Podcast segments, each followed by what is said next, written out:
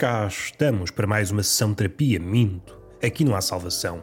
A haver é perdição, que é como quem diz, na melhor das hipóteses, fornicação. Até vou repetir que é uma palavra caída em desuso, fornicação, e é preciso ter cuidado. Sobretudo com estas palavras mais antigas, velhas, têm os ossos frágeis, padecem de osteoporose. E seria uma pena se o caralho, a cona, a fudanga caíssem, o refustedo, também gosto desta palavra, caíssem no chão e se estilhaçassem, e ficássemos com os cacos da cona. Seria uma pena. Estamos cá hoje para quê? Para pôr a minha. Não, ia dizer a minha picha por extenso, não. Isto não é esse podcast. Eu tenho um podcast chamado Evangelho segundo o Vergalho. Aí sim ponho o pau por extenso. Aqui não. Há marotiço, há espaços, mas não é o tema central. Não é o tema do meio. Não. Mais uma vez, não era para gravar o episódio hoje. Enquanto estava a almoçar, estava a apontar umas coisas e pensei: bom, lá terá de ser. Primeiro começo com uma frase dita por um poeta da nova geração, que é como quem diz, um poeta de Twitter, e passo a citar: psicólogo é só para gente leiga. Eu recebi aquilo como quem recebe um poema. A minha tarde, a minha noite foram recheadas de sinapses. Alguém que está tão cheio de si que, vejam bem, vai ao psicólogo ensiná-lo a terapia. Vejam bem como é que o eco está insuflado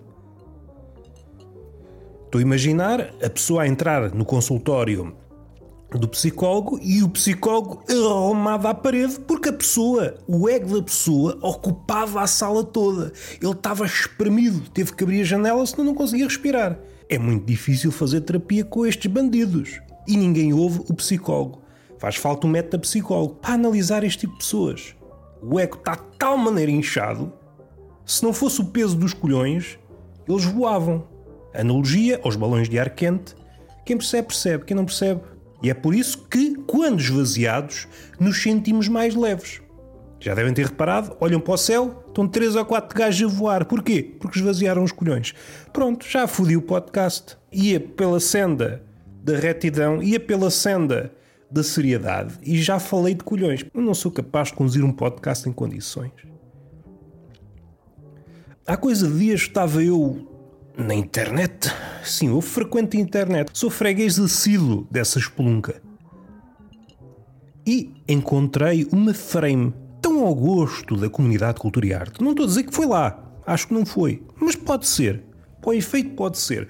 Uma frame de uma série portuguesa que me é cara. Revia há poucos meses. A Odisseia, do Bruno Nogueira e do Gonçalo Waddington. E há uma hum, cena do Nuno Lopes em que ele faz de macaco. E a memória aqui pode me atraiçoar. Há uma cena, ou antes ou depois, em que ele está com um livro na mão. Não sei se é o Ulisses, se é um livro de Proust, em busca do chouriço perdido. Mas seja como for, este contraste, não sei se gerado pela memória, se de facto aconteceu, agrada-me. Um macaco, ou um homem a fazer de macaco, a pegar, pegar no livro, por exemplo, Ulisses Joyce. Acho que faz mais sentido Ulisses, se bem que o outro também faz. Porque a série chama-se Odisseia, em homenagem a Homero. Há vários cantos homenageados humoristicamente por este par de jarras, autores da nossa praça, autores desta série infinita. Uma brincadeira entre Odisseia Jornada e o Macaco. Houve uma jornada do Caraças, a jornada daquelas personagens, a procura da redenção, e o Nuno Lopes foi no sentido contrário. Foi no sentido de desembocou no macaco. O macaco que, por acaso, tem na mão o livro de Joyce, Ulisses. Ulisses, figura também principal da Odisseia. Mas isso já são outros 500. Eu quero apenas esta imagem. Agora que eu expliquei isto tudo, vamos deitar tudo fora, exceto Nuno Lopes em macaco.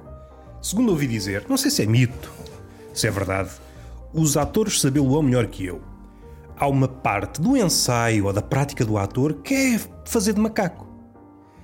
Eu, como leigo, eu sou um leigo polivalente, não sei nada sobre nada. Parece que descortinei a razão pela qual o ator faz esse papel de macaco.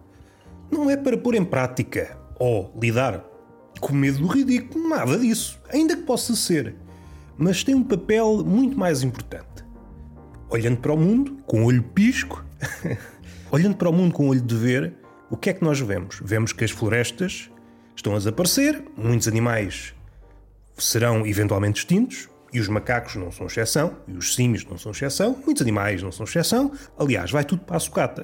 Vai tudo para a sucata, minto, porque a matéria orgânica não vai para a sucata. Este foi apenas um lamiré para o literalista ou para o humorista literalista. Esta figura recente que teima em transformar a metáfora ou segundo sentido em algo palpável. E isso é engraçado uma, duas vezes, mas quando faz disso uma profissão, é pá, dá uma volta ao estômago. Dá uma volta ao estômago. Não é por aqui que nós queremos ir. Eu acho que encontrei o porquê. O homem, desde cedo, percebeu que o macaco vai à vida. E de há uns séculos esta parte, está a treinar pessoas, que é como quem diz atores, para, extintos os macacos, começarmos a povoar as florestas com atores. Eles já estão preparados, eles já sabem fazer de macaco. Um dia o jornal abre com esta notícia: macacos e símios foram extintos, e é nesse dia que os atores se reúnem. Há de haver um comitê, alguém responsável por isto tudo, e diga, meus amigos, vocês estiveram estes anos todos a treinar, a fazer de conta que são atores, a fazer peças e filmes e novelas e, o, e, anúncios e aquilo que vocês quiseram fazer e mostrar as mamas nas redes sociais, tudo bem, são livres de o fazer, mas agora chegou a hora. Agora vão entrar dentro de caixas e vamos enviá-los para todas as florestas. Vão repovoar a floresta. Precisamos de macacos. E vocês é o que mais se assemelha ao macaco e ao símio. Pode ser? E o ator responde naquela linguagem de macaco. Uh, uh, uh. A minha prestação podia ser melhor? Podia, eu podia imitar muito melhor o macaco. Qual é o meu problema? E se eu imito bem e alguém está a ver um olheiro de macacos e depois me leva para a floresta? Eu não quero ser levado para a floresta, eu estou aqui bem. Eu estou aqui bem. Os atores que povoem a floresta, que eles sabem melhor do que eu. Era apenas isto. Vamos respirar fundo. Vamos aqui para um tema que este sim, este pode mudar o mundo. Vamos falar do quê? vamos falar do desprestígio da picha. Eu sei, em tempos a picha tinha um prestígio, tinha um prestígio digno. Hoje não, hoje a picha passeia-se nas ruas da amargura. E isto não me agrada. Não me agrada a vários níveis. Esta reputação caída na desgraça da picha expõe o ridículo do homem. Oh Roberto, estás a tornar robusto uma coisa que não é nada. Calma. Eu tenho provas. Eu encontrei a relação que une o desprestígio da picha e a ruína do homem. Estes dois fenómenos estão interligados. Quando a picha cai a pique, o homem entra na idade das trevas. Espero não estar a surpreender nenhum historiador, nunca analisou isto desta forma. Sim, idade das luzes, idade das trevas, tudo tem que ver com a picha, a reputação da picha. Picha lá em cima, luz, picha cá em baixo, trevas indo para as redes sociais, que é onde o bárbaro anda aos pinotes, encontrei uma mensagem que é reveladora do estado a que chegamos. Mais uma vez encontramos esta figura tão cara a este século, o paladino do pipim defeso. Aquele homem que não é bem um homem, é um acólito da cona, mas um acólito educado. A mulher põe os seus queixumes por extenso no Twitter e lá vai o paladino da cona indefesa dizer: Minha excelentíssima vagina, qual é o seu problema? Está logo ali disponível. Aliás, é um homem tão disponível, é um homem tão educado, que pede permissão à mulher para levantar o pau. Minha senhora, será que eu posso ir isso à verga? Olha, há condições para isso. Isso é que eu queria ouvir. E vá de pau iriçado. Vamos analisar a frase que o paladino da Conda Indefesa expressou diante do queixume da fêmea. Passo a citar: prefiro receber mensagens de ódio a dick pics. Ora, uma frase de belo efeito. Uma frase de belo efeito. Se as coisas são comparáveis, declarações de ódio e dick pics, estamos a esticar a corda. Quer dizer que estão no mesmo patamar. Uma picha e o ódio. É isto. Mais uma vez, é sintoma do desprestígio da picha. Quando a picha está em altas, nunca pode ser comparado ao ódio. No máximo comparado a Deus. Ali reto, uma homenagem à verticalidade ao homem propriamente dito. O homem maiúsculo. E eu não quero viver num mundo onde uma dick pic é pior, vejam bem, é pior que uma declaração de guerra. Vou entender a declaração de guerra como a formalização do ódio e a dick pic como a formalização do tesão. Para tentar unir isto da melhor forma possível, este paladino da cona indefesa diz, vou repetir que é uma frase das melhores frases do século XXI, prefere receber mensagens a dick pics. Primeiro que tudo, será que ele recebe dick pics? Será que ele está à espera de dick pics? Ou é vítima de um fenómeno que acontece muito nas redes sociais? Nós queremos de tal forma parecer úteis, neste caso à Cona, que passamos por burros. Há um fenómeno paralelo que é nós queremos parecer tão inteligentes que acabamos por ser burros. E isso vê-se diariamente nas respostas a piadas. A tua resposta, que tu achas que é inteligente, é a prova da tua miopia. Tu nem chegaste a ler devidamente a piada. Como é que isto deu a volta? Querias ser inteligente e no fim recebeste o diploma de burro do caralho. Mas isto não se pode dizer. O que é que nós fazemos? Respondemos com um emoji. Eu não quero cá conflitos. Eu não quero cá encetar guerras. Antes dick pics. Não me mandem dick pics. Mas também não vou ao limite de dizer prefiro uma declaração de guerra a uma dick pic. Temos de valorizar o caralho. Eu não estou a ser apologista de enviar dick pics não solicitadas, não. Mas também não vou ao extremo de dizer, como há alguns, a dick pic nunca é solicitada. Isso aí é não conhecer as regras do jogo. Tudo é desejado no mundo, menos a picha. É o mundo que estamos a criar. Como alguns ativistas do corpo dizem, todo o corpo é bonito, todo o corpo exceto a picha. É isto. Estamos a estigmatizar a picha. É isso mais uma vez? Opa! Que mundo é este, pá? Então a picha já não nos deu várias alegrias durante a vida? Agora relegamos-la para um segundo plano ou para um terceiro?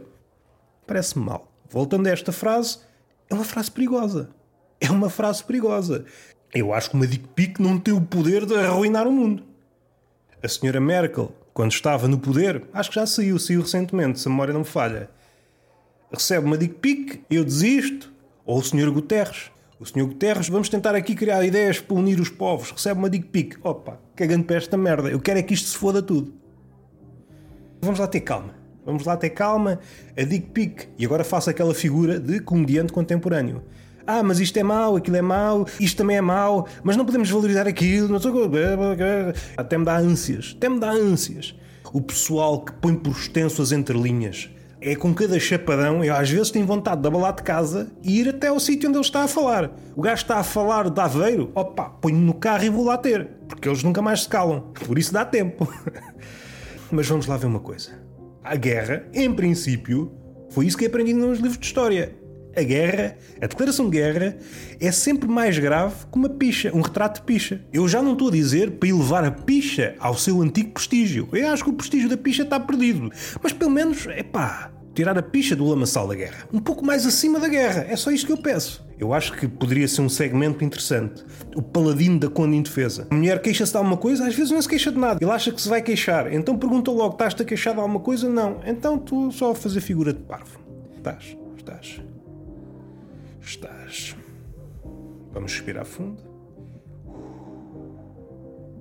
É isto, é muito isto, este podcast. Há pouco estava numa pastelaria e estava um putinho, que é mesmo assim, um putinho, a brincar com os carros. A brincar com os carros. À primeira vista é uma imagem que não suscita grande atrito. É um putinho a escavacar os carros. Eu estava a ler não sei o quê, parei um bocado, comecei a observar aquela cena e pus em dúvida aqui uma coisa. Nós que é como quem diz, alguns seres humanos têm a indecência de dizer que os putinhos são o melhor do mundo. Eu não sei se são, pá. Eu acho que encontrei a prova. Então passamos os carrinhos para a mão do puto, do putinho. E o que é que ele faz? Pratica bem? Não. O putinho apita e escavaca os carros, bate um carro no outro, é só acidentes. O que é que nós estamos a ver? É a mão de Deus, uma mão pequenita, a fazer com que os carros choquem. O putinho tinha na sua mão fazer o bem. Podia ultrapassar, apitar, é gaja boa, como é que isso vai? E seguir viagem. Isto é fazer o bem. O que é que ele faz? Atira carros das escadas. Quanto a mim, não é digno da melhor coisa do mundo. Não é, acho que fica provado.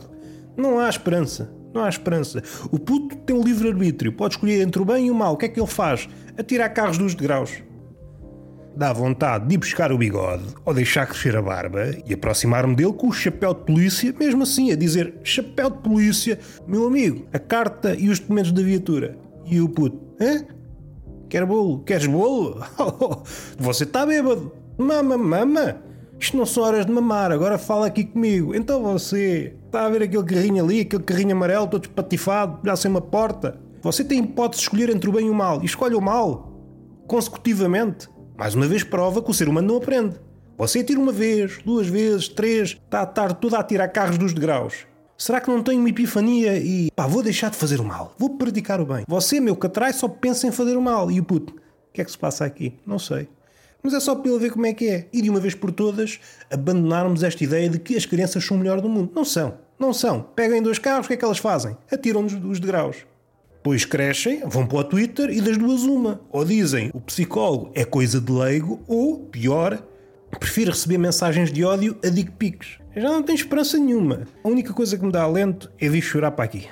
É a única coisa que me dá alento. Beijinho na boca. Ah, antes que me esqueça, ia já acabar o podcast e ficava aqui uma coisa ou duas por dizer. E entretanto lembrei-me de mais. Vou tentar ser rápido.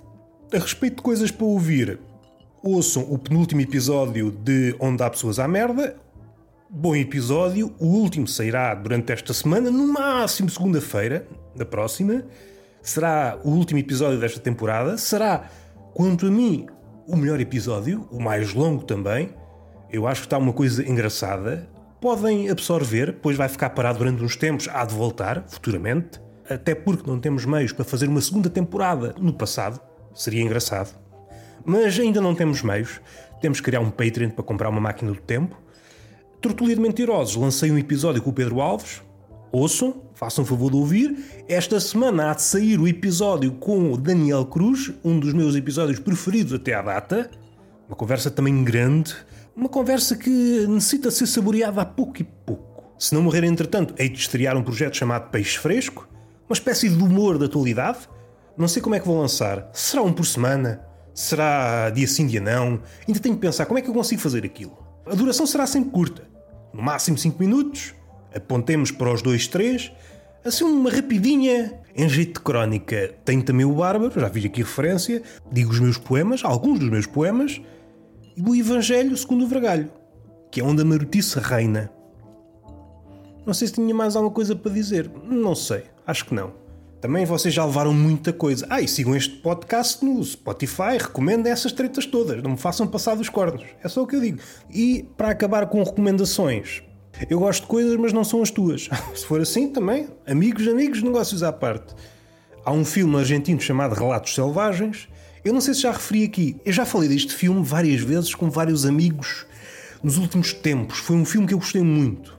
Várias curtas, se assim lhe podemos chamar de humor dito selvagem, aquele humor negro, mesmo bom, e ainda hoje continuo a pensar nesse filme. Tem ali peças magistrais. Tenho vontade de o rever. Como eu não sei se me demorei a falar neste filme, neste podcast, ou noutro, ou noutra conversa, ou noutro formato, já não sei, fica aqui a menção novamente. Até porque é merecida. Outra coisa, numa conversa com o Rui Cruz, ele falou-me de um projeto que eu já conhecia, Inside Number 9 uma série de antologia do humor negro, sobretudo do humor negro, e é daquelas coisas, nós já sabemos, mas assim que outra pessoa diz, opa, se calhar é a altura. E cruzaram-se aqui vários eventos. Entretanto, eu sou assinante do Filmin, eles põem a série disponível, as primeiras três temporadas, entretanto, ontem ou anteontem puseram as restantes, acho eu, e agora estou a papar aquilo. E aquilo é mesmo bom. Há poucas coisas. O Relatos Selvagens também é um exemplo. Mas a nível do humor, fica-se com a sensação que anda tudo a brincar aos humoristas. E eles é que sabem verdadeiramente o que é humor. Fico com esta sensação. Anda tudo a brincar aos humoristas. Anda a fazer de conta que sabe fazer humor. É episódio atrás de episódio. Cada coisa melhor que outra. Eu estou abismado. Eu estou abismado com aquilo. Mais uma vez, passa essa impressão. Anda tudo a brincar, a fazer de conta que é humorista, a fazer séries, a fazer de conta que faz filmes, a fazer de conta que faz solos. Mas eles é que estão ali eles é que estão certos, basicamente. Algumas daquelas ideias que aparecem nos episódios até podem já ter sido matéria de raciocínio na cabeça de outras pessoas. Só que eles conseguem pôr aquilo de forma a não parecer bambo, a não parecer tosco. Eles são mestres no twist. Quando sucede o twist noutras séries, nomeadamente de humor, é sempre algo tosco, é sempre algo previsível. Ah, já estava à espera. Estou a saborear os episódios com calma, um, dois episódios, são episódios curtos. oscilam entre os 28 e 30 minutos cada um. São episódios independentes que tratam um tema. O último que vi é um episódio chamado, se a memória não me falha, As Fins. O episódio é delicioso e ousado, que é uma coisa que parece que caiu em desuso. Ah, não, vamos fazer o que as pessoas estão à espera, porque senão não sei o quê, pois não podemos ser entendidos. Eles não, epá, temos aqui uma ideia arriscada, vamos, bora caralho. Bora caralho. E faz falta isto, o bora caralho. As pessoas que se fodam. é preciso tentar fazer uma merda nova. Está feito. Beijinho na boca, palmada pedagógica uh, nas nádegas? Pode ser? Ah, não quero. Então. 500 e tal episódios, agora é que vocês dizem, ah, não quero. Quer dizer que agora eu é que sou mal da fita. Está bem. Hoje não dou. Na próxima, se quiserem, depois venham ter comigo. Até à próxima.